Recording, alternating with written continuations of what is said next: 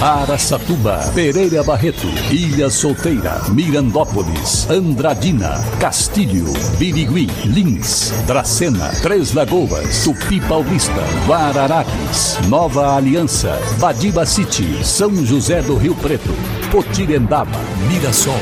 Azevedo Auditoria Soluções Empresariais apresenta SRC Notícia. A informação para mais de 3 milhões e meio de ouvintes. Apresentação Marcelo Rocha. No último domingo tivemos eleição em todo o país. Desta vez fomos às urnas para escolher presidente da República, governador, senador, deputado federal e também deputado estadual.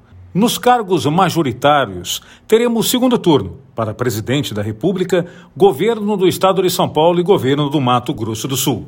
Para presidente, a disputa será praticamente igual à que tivemos no primeiro turno entre o atual presidente Jair Bolsonaro e o ex-presidente Lula. No primeiro turno, o petista teve 4% a mais de votos e, com isso, os dois vão para o segundo turno. No estado de São Paulo, a disputa é semelhante. De um lado, o ex-ministro de Bolsonaro, Tarcísio de Freitas, contra o petista Fernando Haddad mas neste caso o bolsonarista teve 7% a mais de votos do que o petista.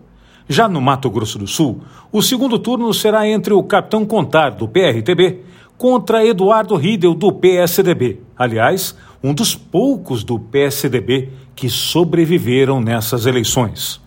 O candidato André Putinelli, que era o líder nas pesquisas do Datafolha e do IPEC, ficou de fora. E, aliás, como eles erraram nas pesquisas desta eleição.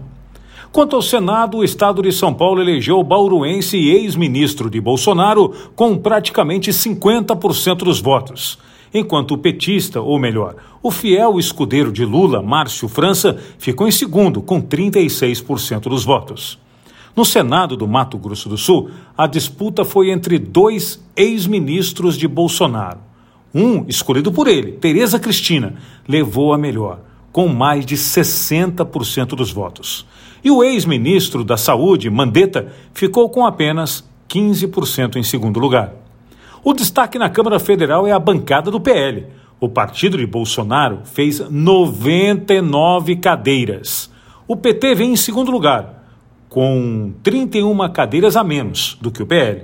São 68 deputados eleitos e o União Brasil elegeu 59 candidatos, sendo que o maior destaque de todo esse pleito foi o jovem Nicolas Ferreira. Mineiro Nicolas Ferreira, com quase um milhão e meio de votos, ele é jovem e bolsonarista de Minas Gerais.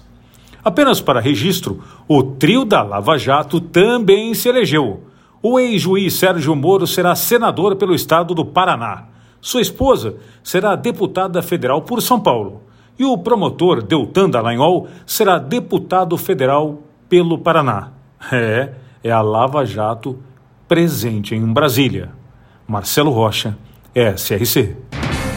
Azevedo Auditoria Soluções Empresariais apresentou SRC Notícia.